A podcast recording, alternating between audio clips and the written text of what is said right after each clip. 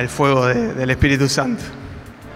Eh, bueno, primero, felicitarlos, felicitarnos a todos por estar acá esta noche, porque estaba difícil para venir, el calor, hay un montón de peros para no venir.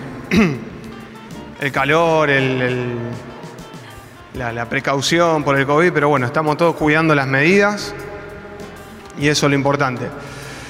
Eh, acá eh, vamos a hablar un poco de cuáles son los planes de Dios. Y esto es algo que en los últimos tiempos yo pude vivir, eh, pudimos vivir junto a Marianela en nuestra vida como muchas veces los planes de Dios, en realidad siempre, los planes de Dios no son los mismos que los míos. Porque los de Él son excelentes. Y lo que yo podía imaginar como lo mejor, llegan a ser los planes de Dios. No sé si ven ahí la, la proyección. Y no hay nada que interrumpa sus planes. El único que puede interrumpir los planes de Dios soy yo. ¿Cómo? Con falta de fe, con falta de perseverancia. Hay un poquito de agua para tomar. Eh, con falta de perseverancia, falta de fe. Ahí viene Emi con, el- con la botellita. Entonces de esa forma yo le voy poniendo obstáculos a los planes de Dios. Pero soy yo el que lo pone. Eh, como decíamos, también muchas veces puedo poner obstáculos en los planes de Dios con mis planes, que no son los mismos, que yo me creo que son los mejores. Gracias, mi amor. Me quiero quedar con vos. Bueno, quédate acá conmigo un rato.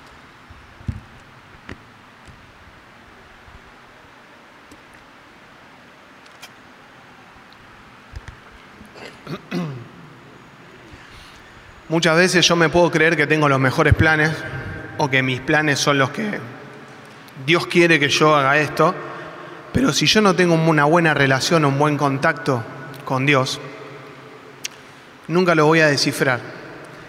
Además, ustedes no, bueno, muchos ya saben, y algunos no todavía, lo maravilloso que es cuando uno ve el final del proceso y piensa lo que quería al principio.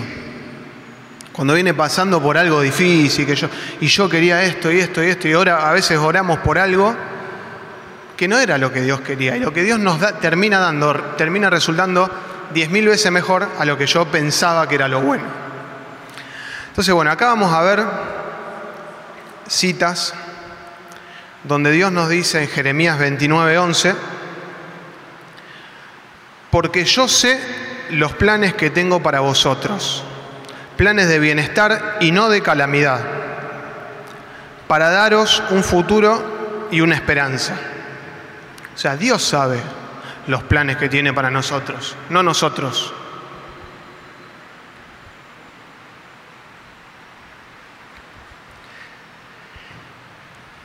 Después vemos en otra cita que Job le dice al Señor, yo sé que tú puedes hacer todas las cosas y que ningún propósito tuyo puede ser estorbado, esto que decíamos antes. ¿Quién puede estorbar ese propósito? Muchas veces en nuestra vida, nosotros. Dios tiene un ideal para nosotros, un sueño que tiene para nosotros, para cada uno de nosotros. Diferentes sueños, difer- nos dio dones, nos proveyó de un montón de cosas que nosotros tenemos que ir descubriendo. Y de la mano de Dios podemos ir descubriendo todo eso que tiene para nosotros.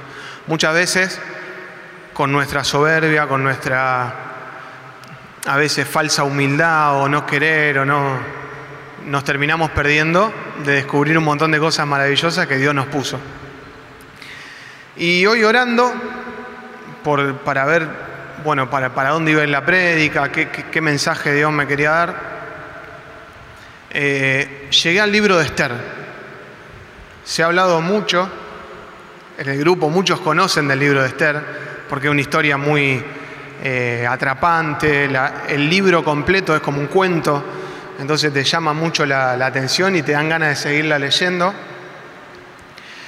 Y eh, orando veía cómo había un personaje que se llamaba Mardoqueo, el libro de Esther arranca un poco ahí.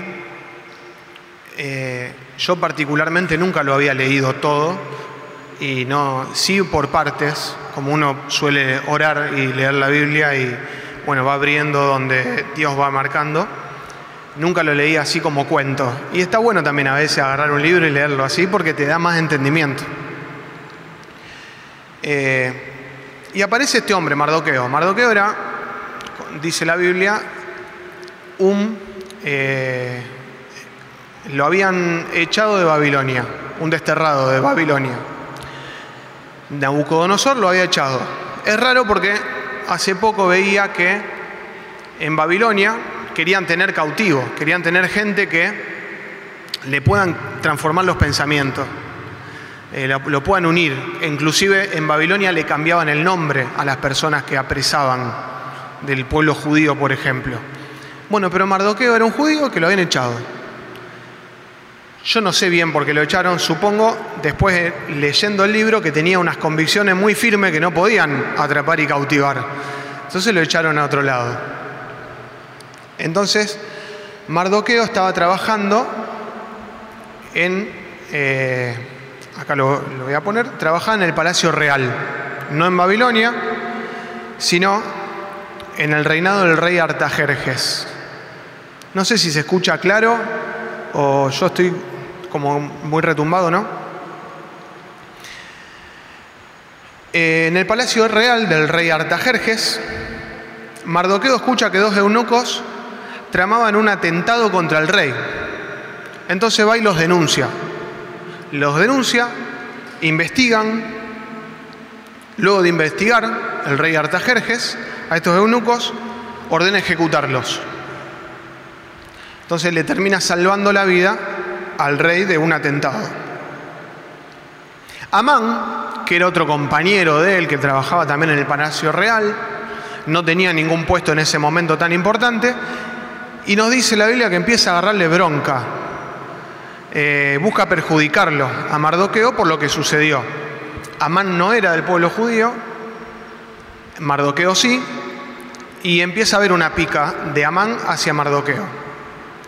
¿Por qué? Por esto de que no sé si alguna vez le ha pasado en algún grupo, en algún trabajo, en algún lugar que uno se em-, empieza a hacer las cosas con excelencia, por ahí aparece gente que no le gusta eso, o que intenta perjudicar, o intenta la competencia, y un montón de cosas que no son eh, sanas para nadie, ¿no?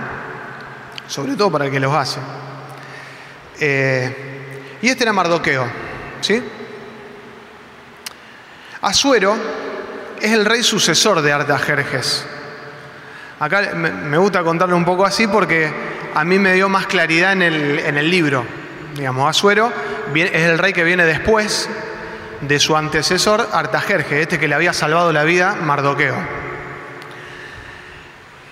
Él, en un momento, hace un banquete de siete días.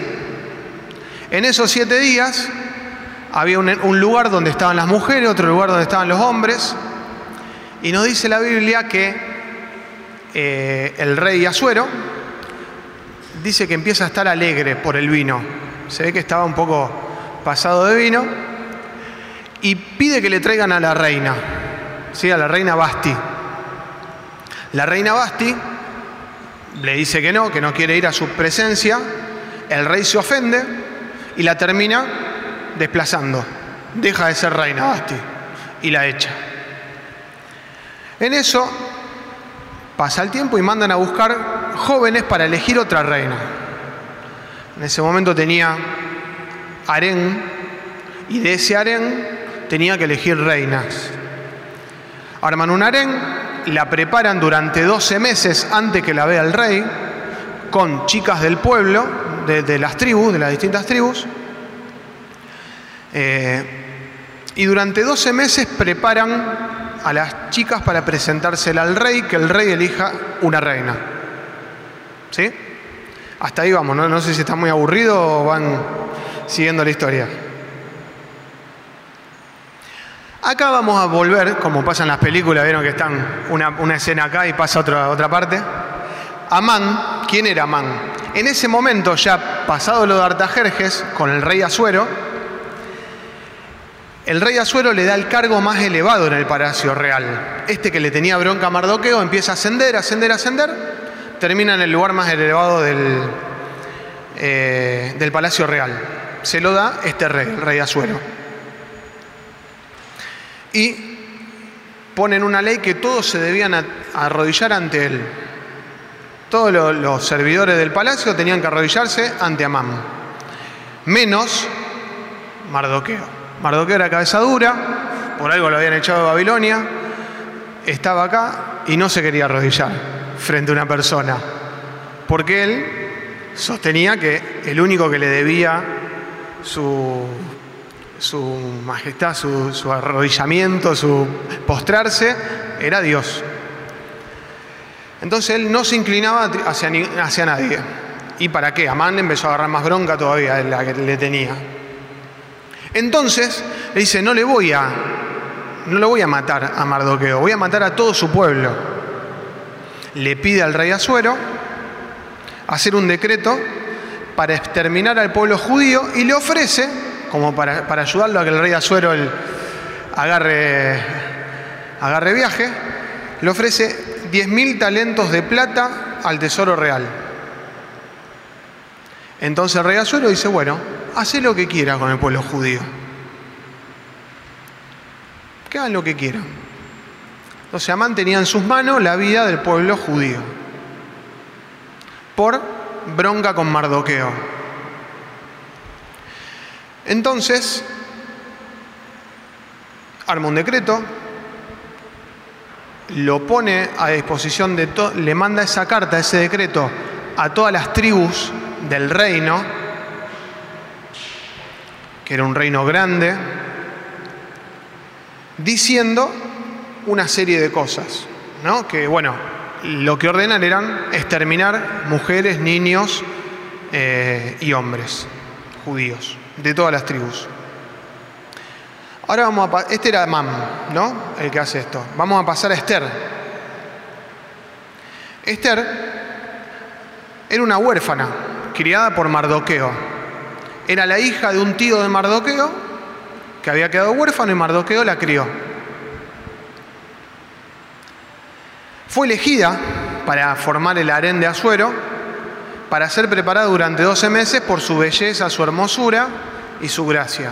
Entonces los eunucos, uno de los que estaba encargado de armar ese, ese harén, eh, la elige a Esther. Y la empieza a preparar durante esos 12 meses. Tenía una preparación intensa con dietas, con un montón de cosas, perfumes. Y en un momento, de pasados esos 12 meses, empiezan a presentarles a las chicas a las elegidas al rey para que elija a la reina. Cuestión que eh, Azuero se enamora y la elige como reina.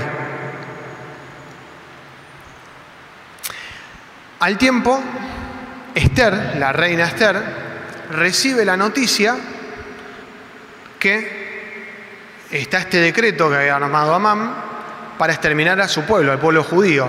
A todo esto Esther no le había dicho de qué pueblo era al rey todavía, porque su tío le había dicho, no digan nada. Está ahí, aparte no era que la reina estaba a la par del rey, la reina tenía que pedir eh, reunirse con el rey y muchas veces el rey mismo tenía que pedir reunirse con la reina, si no, no podía ir nadie a la presencia del rey. El rey estaba ahí, la reina en otro lado, cuando el rey la llamaba podía ir, si no, no. Por eso no tenía mucha comunicación. Entonces recibe esa noticia, Esther, sobre el decreto. ¿Y qué decía el decreto? Esto también me llamó mucho la atención. Cualquier parecido con la, con la actualidad. El decreto decía que Amán, acá está un poco resumido, pero extraído de la palabra, nos ha advertido, primero en el decreto se ve que lo escribió Amán, llena de elogios a Amán, como que era el, el- mejor, el más fiel, el esto, lo otro, un montón de elogios sobre él mismo, sobre su, ahí vemos su soberbia. Dice que Amán nos ha advertido que se ha mezclado un pueblo hostil, opuesto por sus leyes a toda otra nación, al punto de ser un obstáculo para la cohesión del reino que dirigimos, decía el rey en el decreto, ¿no? Y ustedes fíjense cuántas veces nosotros, como pueblo de Dios, como elegidos de Dios, y por sostener los principios de Dios, muchas veces vamos en contra de, mu- de muchas cosas que hoy en día plantea la sociedad. Nosotros estamos viendo en una sociedad que hay muchas modas, hay muchas cuestiones que se están proponiendo y planteando, y nosotros a veces nos ven como esto, como un pueblo opuesto por nuestras leyes a, a toda otra nación. Vamos en contra de la corriente.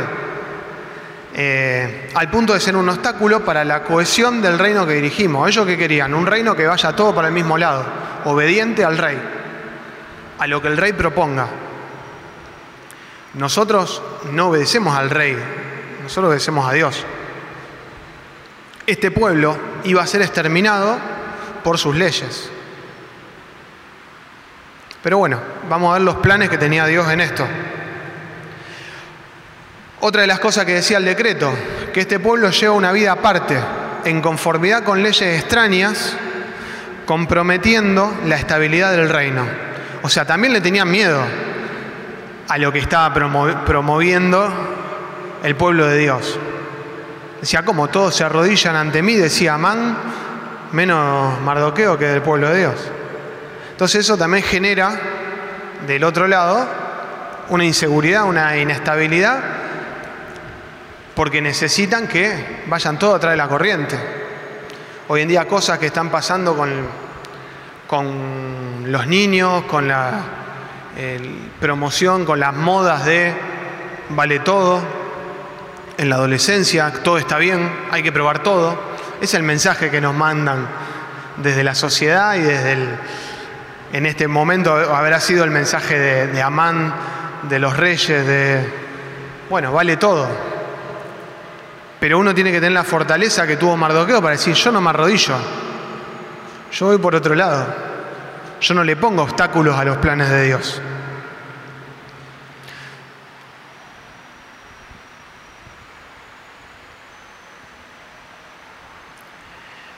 En eso se, se envían cartas entre Mardoqueo y su sobrina o su, su hija, Esther. Mardoqueo le dice, ¿quién sabe si no ha llegado a ser reina precisamente para una ca- ocasión como esta? Porque Mardoqueo le pide que haga algo, ya que estaba cerca del rey, para prevenir esto. ¿Cuántas veces nosotros estamos en una situación, Dios nos pone en un lugar para hablar con determinadas personas, para llegar a determinados lugares que de otra manera no hubiéramos podido? Eh, entonces Esther le dice que ayune todo el pueblo por tres días, que ella se iba a presentar frente al rey, por más que el rey no lo haya llamado. Vimos antes que si el rey no la llamaba, una persona que se presentaba frente al rey corría peligro de muerte. Entonces era peligroso que la reina Esther se presente frente al rey sin, sin permiso, digamos. Entonces pidió ella con sus, con sus servidoras y al pueblo de Dios le pidió que ayunen por tres días, que se iba a presentar el tercer día. ¿Qué pasó? Cuando se presenta el rey, deslumbrado, le ofrece, le dice, aunque me pidas en la mitad de mi reino, yo te lo daría. Ahí se dieron un par de conversaciones, no le voy a contar toda la historia, después leanla, que le termina ofreciendo esto. La mitad de su reino y lo que ella quiera. Entonces, eh, ella lo invita a dos banquetes y le pide que a ese banquete lo lleve a Amán, que era el segundo después del rey en ese momento. ¿Por qué le habrá pedido lo lleve a Amán? Bueno, eso le pide Esther. Después de eso, en Esther 4.9, vemos que Amán llega a su casa con esa noticia, le habla a sus amigos y a sus hijos y a toda su familia, a su esposa, se enorgullece, hablando del esplendor de su riqueza, de sus muchos hijos, de lo que el rey había hecho para engrandecerlo, y le, dijo, la reina Esther me invitó a un banquete a mí solo, con el rey. Pero esto no significa nada mientras vea a ese judío en la puerta real. El tipo seguía embroncado con Mardoqueo. Le había invitado a la reina a comer, a dos banquetes, el rey, ellos solo, todo, pero el tipo seguía con eso. A todo esto, él estaba muy orgulloso de sus riquezas, de sus bienes. esa era su seguridad. Y como el rey, una persona, le da ese lugar. Entonces él se sentía orgulloso con todo eso. Se sentía omnipotente. Entonces, Ceres, su mujer, le da una idea. Le dice, mira, para que vos se te pase esta bronca con Mardoqueo, construí una horca acá en, nuestra casa, que es una casa muy grande, imagino, una horca de 25 metros y colgalo de arriba. Entonces, el tipo, Amán, mandó a construir una horca de 25 metros para Mardoqueo, para colgarlo.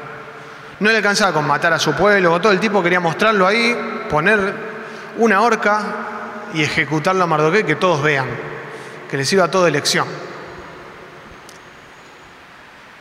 Eh, y le dice, anda a avisarle a Suero lo que vas a hacer. Entonces, Amán va a avisarle a Suero y llega a donde está Suero. Pero a Suero, el rey, estaba, no se podía dormir con esta invitación que le había hecho la reina para comer. No se podía dormir y pidió que le cuenten las historias del reino, que le lean la historia del reino. Tenía uno de sus servidores, se ve que estaba todo escrito en las crónicas del reino y le empieza a contar las historias del reino. Y llega la parte, sin saber nada el rey sobre Mardoqueo, llega la parte, vieron que vimos al principio que Mardoqueo le había salvado la vida Artajerjes. Llega a esa parte. Dice, mira, a Mardoqueo que trabaja en este castillo le salvó la vida a Artajerjes, de que, del atentado de los eunucos. Dice, ¿y le dieron algún premio? Y le dice, no, no le dieron ningún premio, no le hicieron ninguna retribución por eso que había hecho. Y dice, bueno, vamos a hacerle un premio, dice el rey, antes que llegue Amán. Cuando entre Amán, le, dice, le pregunta a Amán, perdón, le hace la pregunta a Suero, el rey, a Amán, dice, ¿cómo, ¿cómo habría que agasajar a una persona que le salva la vida a un rey? Que uno quiere homenajear y agasajar. Y Amán le dice, bueno, le regalaría un caballo, le pondría una buena vestimenta y lo pasearía por todo el reino. Y le dice, ah, bueno, porque eso le vamos a hacer a Mardoqueo. Entonces Amán que venía corriendo a decirle al rey que lo, tenía que lo quería matar. El rey le termina, lo termina anticipando y lo termina, le, termina mandando que lo vaya a enaltecer, a regalarle un caballo, a pasearlo por el reino, a regalarle un buen traje que era del rey, un caballo que era del rey. Claro, me imagino que Amán se retorcía por dentro, el tipo estaba con toda la bronca y encima lo mandan a hacer eso. Y acá me llamaba mucho la atención cuántas veces con cosas que nosotros no vemos, ¿vieron la canción que dice, aunque no puedas ver, estás obrando? Dios está obrando, nosotros no lo vemos. Mardoqueo no estaba ni enterado de todo esto. Él era fiel a Dios y nada más. Mientras tanto, estaba pasando todo esto entre el rey, su peor enemigo, y eh, Mardoqueo ni enterado. Él lo único que hacía era ser fiel a Dios y hacer su trabajo. Entonces, bueno, sale Amán eh, angustiado a preparar todo eso, toda esa presentación para Mardoqueo. A todo esto después, al otro día, en la cena, en el, el banquete que había preparado el rey, para Esther le pregunta, ¿qué deseas? Le dice el rey a Esther. Bueno, ¿qué deseas que te dé? Y la- Esther le dice que perdona a mi pueblo. Y el rey habrá dicho, ¿cuál será el pueblo de esta de la reina? Porque nunca la reina le había dicho nada. Le dice, bueno, pero ¿quién es la...? Porque la reina le dice, eh, a mi pueblo, que, ahí después lo- lean la palabra, le explica que lo querían matar, querían matar a los niños, querían pasar al filo de la espada a todo su pueblo y le habían mandado esa carta a todos, a todas las provincias. Y dice, bueno, ¿quién es y dónde está el que ha concebido semejante cosa? Acá está en la mesa, le dice. Es Amán. O sea, Amán le pasó, la noche le, había pasado, le habían dado esa noticia, él iba todo envalentonado a querer matarle a Mardoqueo y se encuentra con lo que tenía que re- resaltar, ensalzar y hacerle los regalos. Va a la cena también entusiasmado porque iba a comer con el rey y la reina y lo pone en esa situación Esther, diciéndole al rey, este es el hombre que quiere matar a mi pueblo y a mí también, a la reina. El rey, enojadísimo, enfurecido, ordena colgarlo en la horca de 25 metros que Amán había hecho en su casa para Mardoqueo. Entonces acá yo pensaba cuántas veces nosotros podemos estar ahí, al borde de la horca, al borde del problema, y por confiar en Dios, por poner todo en las manos de Dios, con la seguridad de que Él tiene sus planes perfectos para nosotros, terminamos en el lugar de Mardoqueo. Dios se ocupa de poner todo en su lugar. Entonces, no solo eso, no solo salva a su pueblo, Mardoqueo, eh, perdón, Asuero, no solo eh, ejecutan a Amán, que era el peor enemigo de Mardoqueo, sin que Mardoqueo diga nada, sino que le dice el rey, ahora ustedes, le dice a Esther y a Mardoqueo, escriban lo que mejor les parezca en favor de los judíos. Háganlo en el nombre del rey y sellen el escrito con el anillo real. Esto está en Esther 8.8. Y acá pensaba cómo Dios en nuestras vidas da vuelta las situaciones. Acá hay un montón de, yo estoy seguro que hay un montón de testimonios de que hemos estado en situaciones críticas, conflictivas, difíciles, inentendibles, inexplicables, y Dios nos sacó sin que nosotros sepamos y nos puso en lugares inimaginados, ¿no? ¿Qué se imaginaba Mardoqueo? Que después pasó a ocupar el, el lugar de primer, de, de segundo atrás del rey, con la reina Esther, eh, sin esperarlo. Y Dios lo puso ahí. Algo que, que también me llamaba mucho la atención, esta parte que dice, el día 13 del primer mes fueron convocados los secretarios del rey y como lo había ordenado Amán, se redactó un escrito. Este es el escrito que está al principio, donde dice que maten a todos los judíos.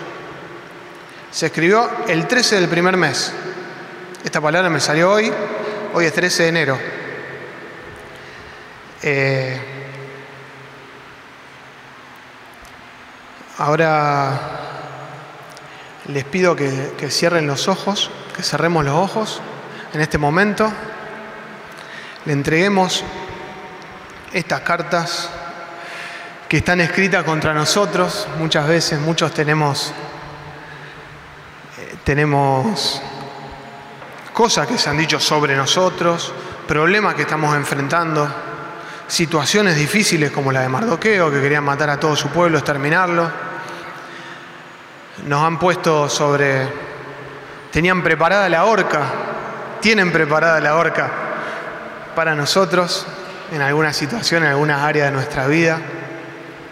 Vemos todo difícil. Vemos la situación trabada.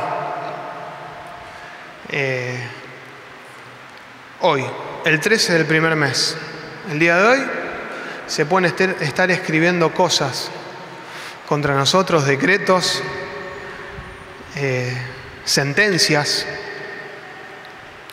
que a la, a la vista de los hombres parecen irrevocables, pero Dios nos muestra en esta palabra que Él va a obrar, aunque nosotros no sepamos, no veamos, que pase el tiempo, que veamos que hay algo trabado, algo que no podemos superar, Él va a tener para nosotros una solución como para Mardoqueo y nos va a llevar a ese lugar que Él soñó para nosotros, porque sus planes son únicos. Si nosotros nos entregamos a Él como Mardoqueo, nos arrodillamos solamente frente a Él, sin importar lo que digan, sin importar lo que venga, Él tiene todo preparado, todo para nosotros.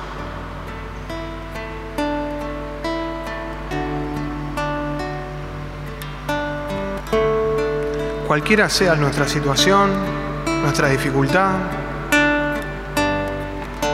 la respuesta está en confiar en Dios, nadie más.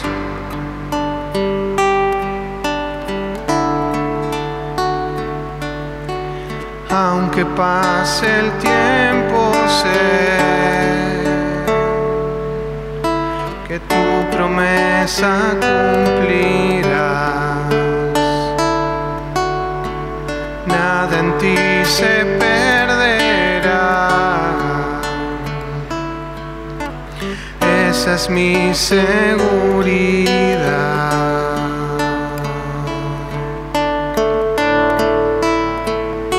La única seguridad está en Dios. No está en la riqueza, no está en las personas, no está en el trabajo. Solamente en lo que Dios quiera para nosotros, ser fiel a Él.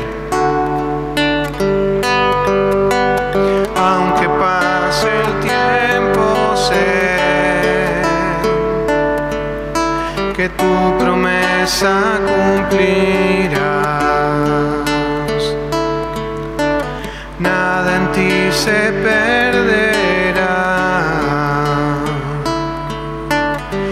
Esa es mi seguridad.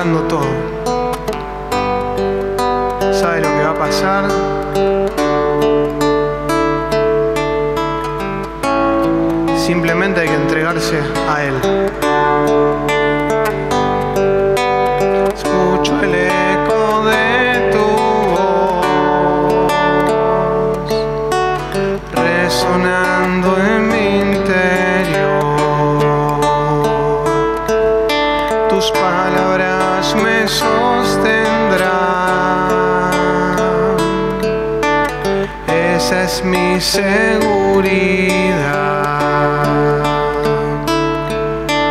Pone tus, tus problemas, tus decretos en contra en las manos de Dios. Levanta los brazos y entregáselo a Él, que Él se ocupa de todo.